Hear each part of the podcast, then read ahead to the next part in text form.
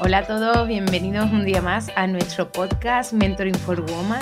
Yo soy Sara y en el capítulo de hoy vamos a hablar sobre el eneatipo 9.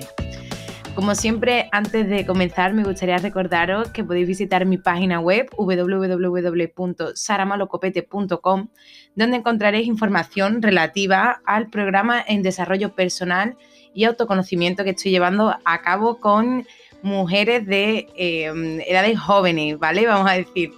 Em, quería además invitaros a, que visitéis mi Instagram, arroba saramalomentoring, donde también podéis encontrar todo el contenido gratuito que vamos subiendo a redes sociales. Y bueno, eh, como ya sabéis, hoy estamos casi al final ya de los eneatipos. Eh, vamos a describir al 9, es el que es justo el que nos faltaba. Quiero deciros que vamos a seguir haciendo mucho más contenido sobre eneagrama porque creo que os ha gustado y hablaremos de cosas ya mucho más específicas, ¿vale? Pero como que a grandes rasgos, en, rasgos generales, ya hemos terminado con, los, con la descripción básica de los eneatipos. Bueno, vamos a ir con el eneatipo 9, que también es el llamado eh, pacificador, el mediador, la paz, la armonía, la pereza. el eneatipo 9 se suele centrar al. Se suele no, se centra al eneatipo 3 y se descentra al 6. Cuando se centra el 3, pues coge ese carácter ambicioso, de, um, decisión, y cuando se descentra al 6, pues se convierten en personas ansiosas y preocupadas. Así describiendo un poquito a grandes rasgos o de forma básica al eneatipo 9, podríamos decir que son personas ¿no? que lo que, que buscan principalmente es la paz y la armonía. No les gustan los conflictos y, e intentan evitarlo como a toda costa. Eh, en ese proceso de, mm, no querer em, destacar, a veces se vuelven como un poco invisibles, ¿no? Para que eh, el medio no les altere, podríamos decirlo así de esa manera. Eh, les cuesta mucho mirar hacia adentro, ver em, sus estados emocionales, ver sus necesidades. Además, cuando están en su carácter insano, también les cuesta mucho como realizar cambios, ¿vale? Les cuesta un poco por, em, por eso, por la incomodidad que les produce salir de su zona de confort, pero no porque no sean capaces o porque les cueste mucho trabajo, porque en realidad cuando tienen que enfrentarse a ese tipo de cosas eh, lo hacen con bastante destreza.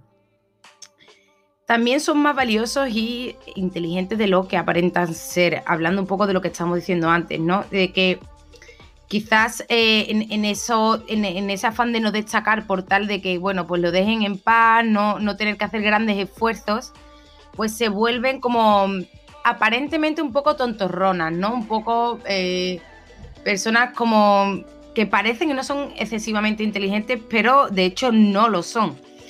Eh, tienden como a no darse también el suficiente valor, ¿vale? A menospreciarse un poco a ellos o creer que... No creer que los demás son mejores, sino como porque eso es un rasgo un poco del eneatipo 4, sino como a ponerse ellos mismos en segundo plano. Eh, también eh, tienen una... Esto es producto también de la actitud que tienen modesta, humilde, ¿no? De, mm, realmente no reconocer el valor que tiene. ¿Sabes? Como son, son personas buenas, son, es que yo creo que, ahora cuando describa el eneatipo 9 seguro que vais a conocer a alguien porque son personas que llaman la atención, sobre todo por su bondad, ¿vale? Son, eh, para mí siempre han sido este tipo de personas que, que no las ves nunca criticando a otros, no siempre están dispuestos a ayudar, son buenos, pero los ves como un poco, eh, a lo mejor con una sonrisa, pero escondiendo algo, ¿sabes? Escondiendo a lo mejor un poco de tristeza, frustración, es como... Intentan eso, parecen, eh, aparentemente son personas como muy optimistas, ¿no? Ante la vida. también les dificulta, yo creo, por ese afán o esa motivación interna de paz y armonía, el profundizar dentro de ellos mismos, ¿sabes? De conocerse, ver qué es lo que necesitan. También les cuesta poner límites, son mm, personas que normalmente, como un poco, si eh, para que os venga a la, idea, como esa persona o ese niño en clase del que todos se aprovechan, porque sabes que nunca le va a decir que no, eh, por eso también, claro, ahora vamos a ver cómo dependiendo de su estado sano e insano, pues son personas muy generosas y, que en general, pues bueno, a todos nos gusta tener cerca, pero que son fácilmente a lo mejor no manipulables porque ellos se dan cuenta, pero como eh, que les cuesta decir que no, ¿vale? Entonces a veces tienen como una actitud un poquito pasivo-agresiva, ¿no? Que les lleva a esconder un poco o que les lleva, les induce a la tristeza, ¿vale? Las motivaciones clave del eneatipo 9, vamos a ir ya con estos aspectos. Eh, la motivación clave, ya lo he dicho, es eh, querer crear armonía en su entorno, ¿no? Evitar los conflictos y conservar las cosas como son. Es decir, que no se altere mucho el orden de las cosas ni del producto, porque así ellos tampoco necesitan como esforzarse demasiado, ¿vale? Em, la cualidad perdida que tiene el eneatipo 9, que está relacionado con el eneatipo 3, pues la cualidad de desarrollar su potencial, ¿no? Y de marcarse metas ambiciosas. La fijación de este eneatipo es la de eh, que es mejor como, no, esto no buscar complicaciones, la indolencia, podríamos decir, ¿no? No, no quiero pensar en eso, como a mí me recuerdan un poco a los eneatipos 7 con el afán de querer evitar el dolor, pero en este caso las motivaciones del 9 es como que no le rompan su cerquito de paz, es como no están buscando la felicidad sin ni las emociones intensas, simplemente la tranquilidad, ¿vale? Entonces, claro, a la hora de desarrollarse, a lo mejor un nene tipo 7 pues eh, hace deportes extremos o, ¿sabes? Como está siempre mucho, en continuo movimiento, sobre todo experiencias nuevas. Sin embargo, el 9 está en continuo movimiento, pero dentro de un poco de lo que él se siente cómodo. ¿Vale? Ahora, ahora vais a entenderlo mejor cuando siga comentando un poco los rasgos característicos. Se le llama también la pereza, ¿vale? Pero no por la pereza de mm, eh, realizar acciones, porque eh, el eneatipo 9, no lo he dicho, pertenece a la triada instintiva junto con el 8 y con el 1. Es decir, están muy orientados a la acción. Es más bien la pereza entendido como el olvido de sí mismo, ¿no? A la hora de marcarse metas de desarrollo personal, de querer crecer, ¿vale? De, darse cuenta de sus necesidades, qué es lo que quiere. Cuando el eneatipo 9 em, está más sano, ¿vale? Eh, pues la, característica, las características buenas que tiene es que reacciona rápidamente como para apoyar a los demás, ¿no? Es, son personas muy tranquilas, tienen muy buen carácter, son muy fáciles de llevar, em, tienen buena imagen de sí mismos, ¿vale? Eh, eh, no les gusta, siguen sin querer generar conflictos, pero bueno, si en el momento en el que hay que hacerlo, pues, o hay que enfrentarlo, en su carácter sano lo enfrentan, ¿no? Pero claro, desde ese punto creo que más asertivo. Entonces, por eso también se les dice que son buenos mediadores. Tienen también la capacidad, que creo que eso es una buena característica de relajarse, de descansar, de de gozar también de las pequeñas cosas, ¿no? De, de mantener alejados los problemas de la mente, ¿no? En, potencialidad, o sea, que esos rasgos para mí son súper potentes, más en los días que vivimos hoy, ¿no? Que va todo tan rápido, todo el mundo tiene tanta ansiedad y tanto estrés, que como que un NEA tipo 9 centrado o trabajado, pues puede desarrollar esta cualidad, ¿no?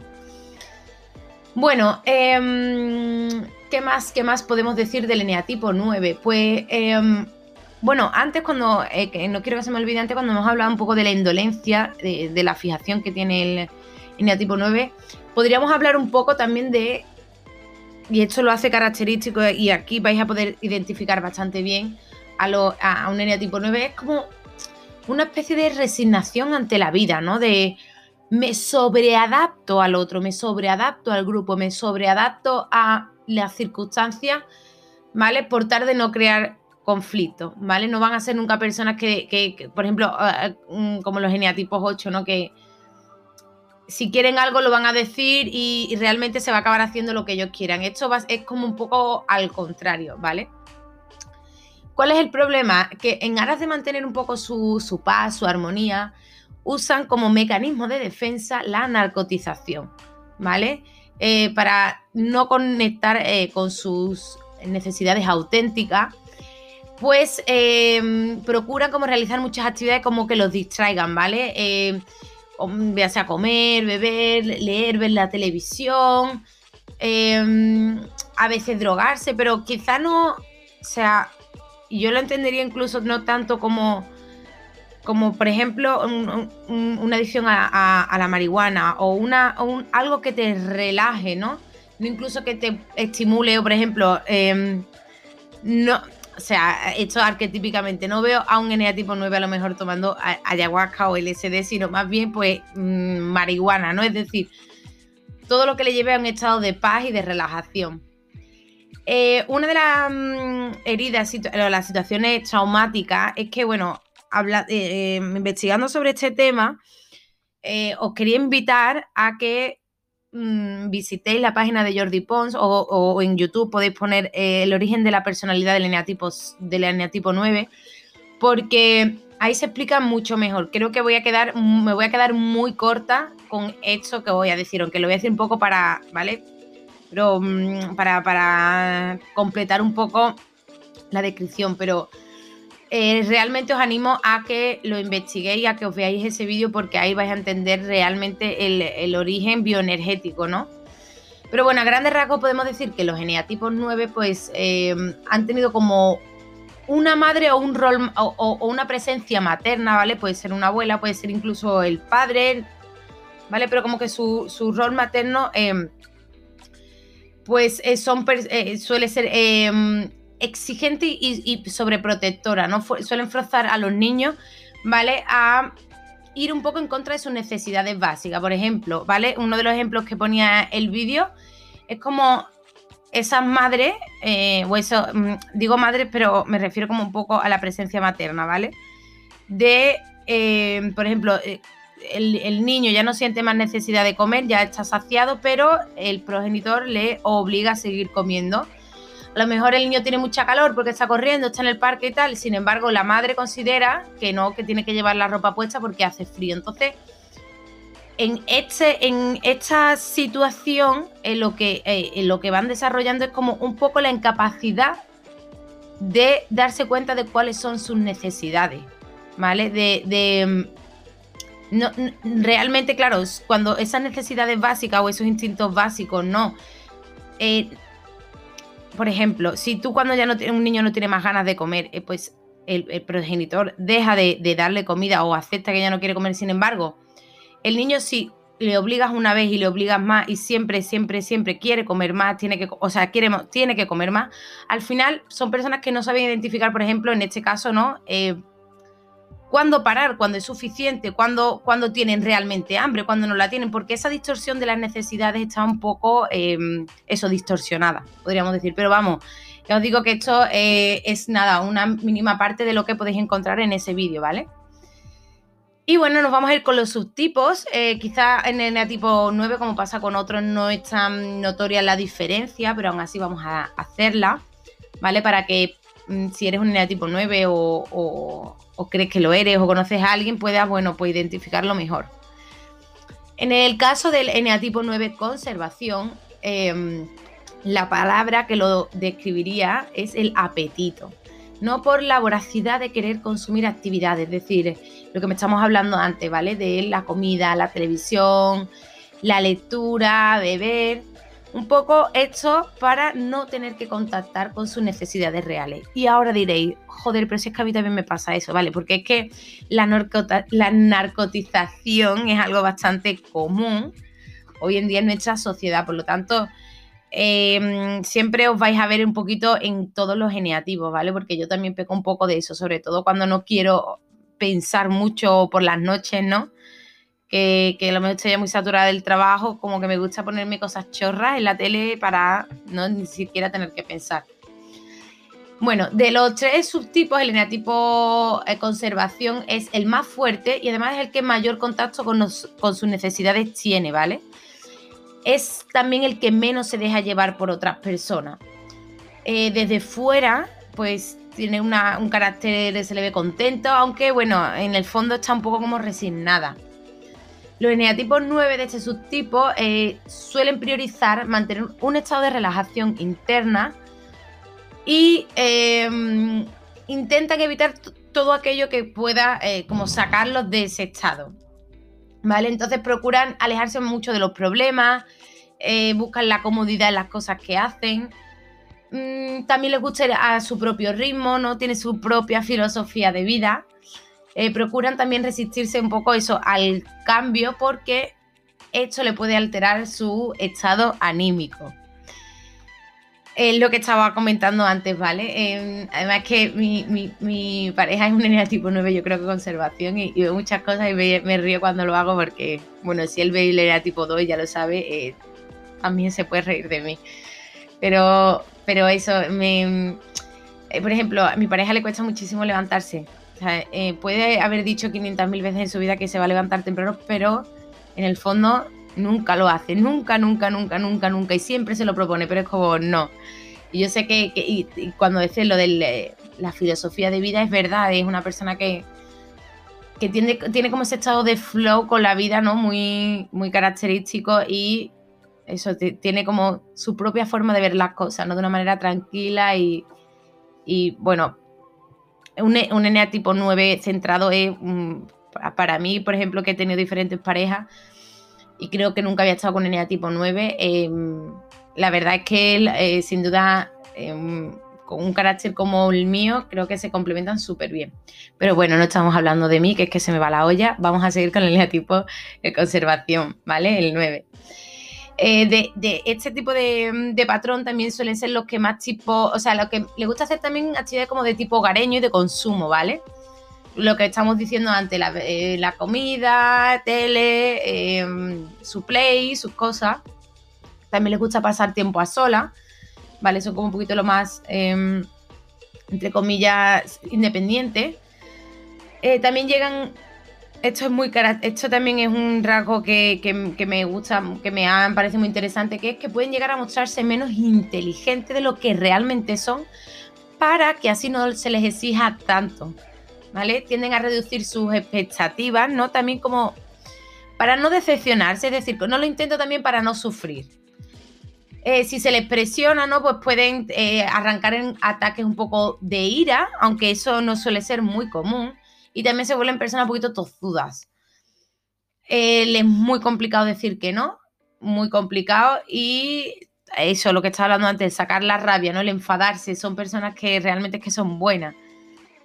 Em, cuando el em, eneatipo 9 está menos sano, eh, ¿qué le pasa? El eneatipo 9 conservación es que mm, parece ser que no son ni conscientes de las necesidades que tienen, ¿vale? Eh, no se dan cuenta que las cosas que hacen lo hacen, por ejemplo, esa afán de pegarse horas con la play o, viendo la tele o comiendo, no, no, son conscientes que lo hacen como una especie de narcotización, ¿no?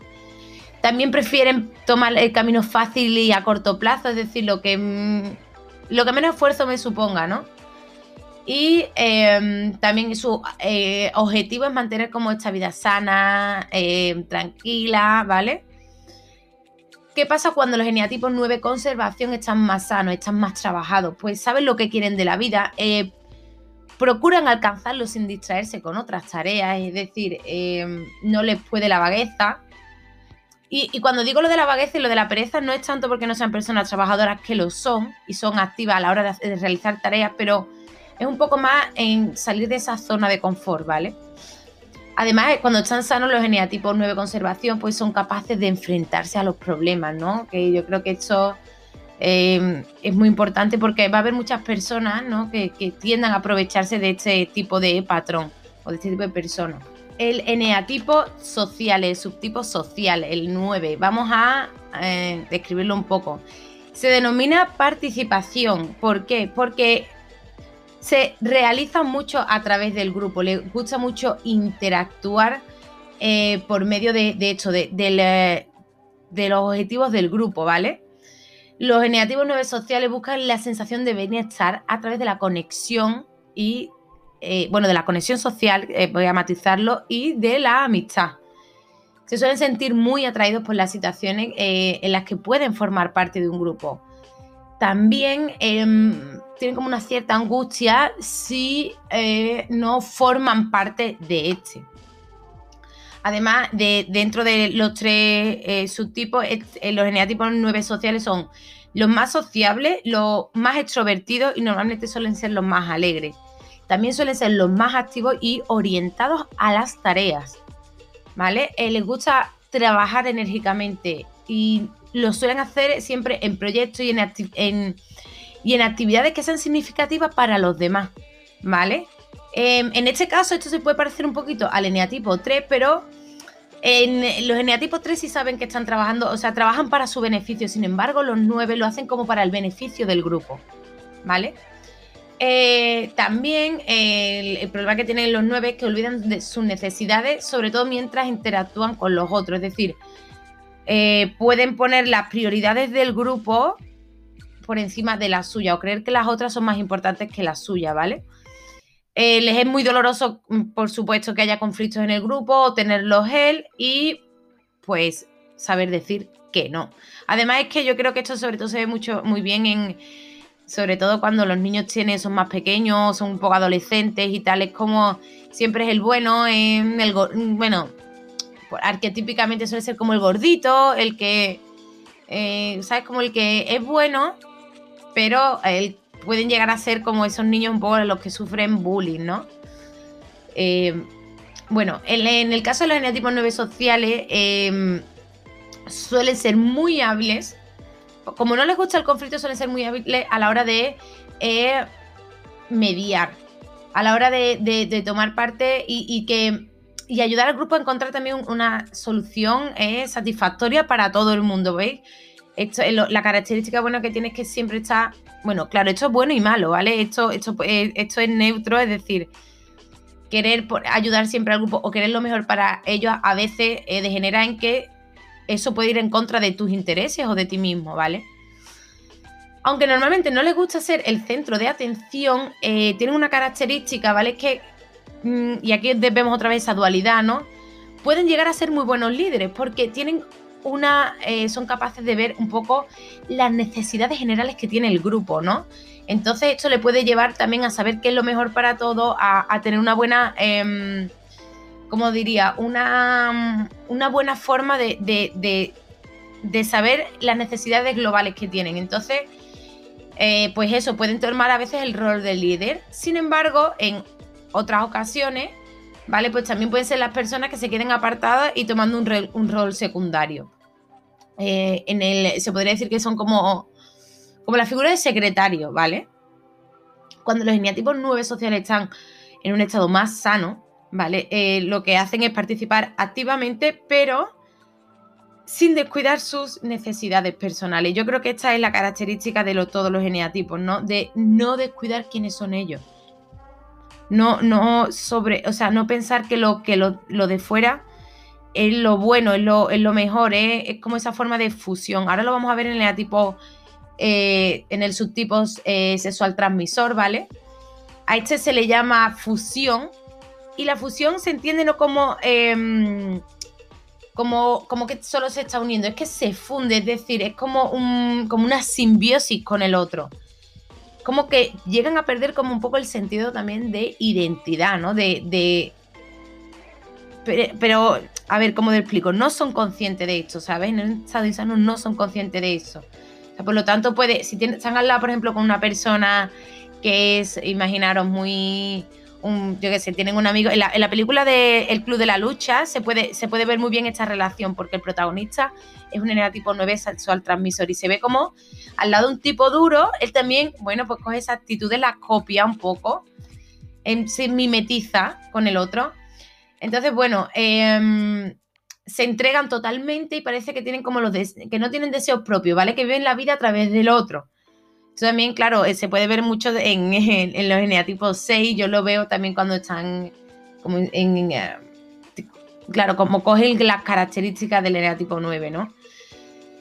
Eh, en este caso se enfocan mucho, también tienen como una sensación de anhelo de una unión romántica, que esto como podemos ver se parece un poquito ¿no? al eneatipo 4.